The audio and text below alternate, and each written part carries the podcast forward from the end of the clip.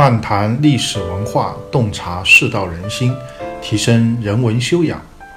大家好，我是北川，这里是文质彬彬。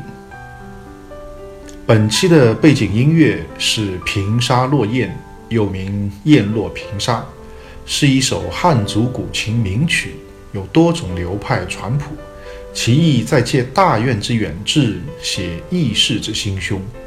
旋律起而又伏，绵延不断，优美动听，基调静美，但静中有动。好，下面呢，我们就开始今天的节目。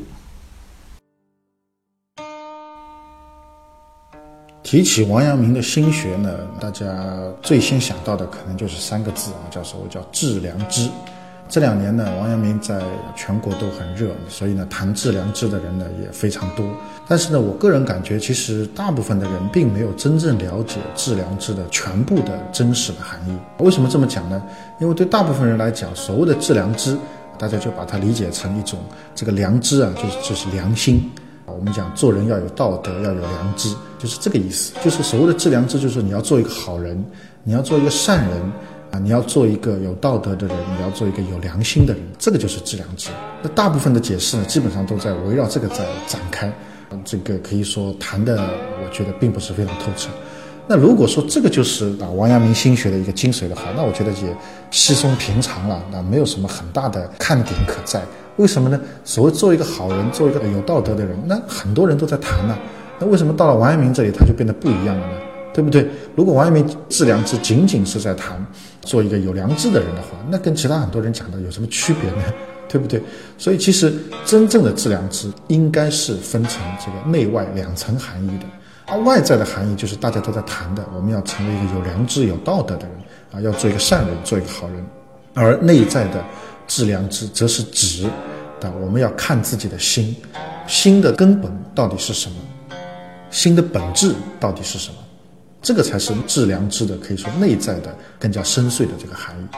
当然，如果这么讲不明白的话，我们再换一个讲法，就是所谓致良知内在的含义，就是你要发现那个真正的自己，你要找到那个真实的自我，这就是致良知内在的含义。王阳明在龙场悟道，他悟的是什么？也就是找到了真实的王阳明，找到了真正的王阳明自己。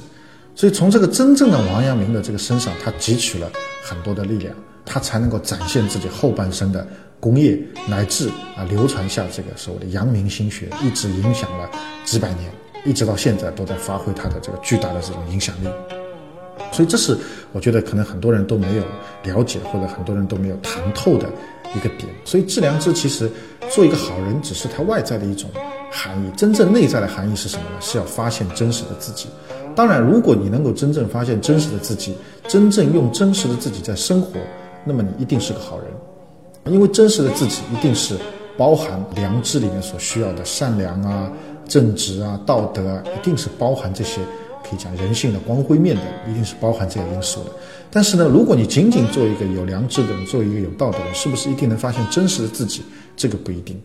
所以在这里，我想给大家啊提的一个观点就是，致良知它其实是分两层含义的，其实是分两层含义的。外在的含义就是它。要求我们来做一个有道德、有良知的人，而内在的含义呢，则是要求我们去发现真实的自己。所以，我们之前讲过啊，这个有一种说法说，儒门里面两千五百年只出两个半圣人，孔老夫子算一个啊，王阳明算一个，然后呢，后面半个是曾国藩。曾国藩为什么是半个圣人？可能很多人都搞不明白啊，他凭什么是半个圣人？因为从工业的角度来讲，他甚至比孔老夫子也好，比这个王阳明也好，都要大，对吧？这个为什么他只能算是半个圣人，而前面两个可以算是两个完整的圣人呢？就是在于曾国藩对于知良知的这个后半部分，从他的表现上来看，他并没有领悟到，也就是说，他并没有发现真正的曾国藩是什么样子的，他也从来没有用曾国藩的真实的自我、真实的曾国藩来生活，所以他只能算是半个圣人。他可能道德也可能说是在当时也算是不错啊，他的文章在当时啊也算是一流，但是由于他在智慧层面并没有提升到说能够发现真实的曾国藩是什么样的，所以这个致良知啊只完成了一半，啊只是完成了一半，那么另一半他没有完成，所以呢只能算是半个圣人，而孔老夫子和王阳明啊，很明显，他们都已经是完全的认识到了自己的真实的自我、自己心的这个本质、真正的自己的本来面目，他们都已经完全看到了啊，完全领悟到了。所以呢，他们可以被称为是完整的圣人。所以呢，我们也不能把儒家啊，就不要把儒家看得太浅，觉得儒家无非就是讲人伦呐，讲道德啊，讲教我们做一个好人呐，不是这样的。儒家也其实也教导大家如何去发现真实的自己。当然，他这个谈的比较隐晦，方法呢也不是那么的多，也不是那么的巧妙。但是呢，毕竟它是一条通往认识真实自我的一条路。认识自真实自我的一条路，所以这才是王阳明在龙场悟道所悟得的精髓，以及致良知的真正含义。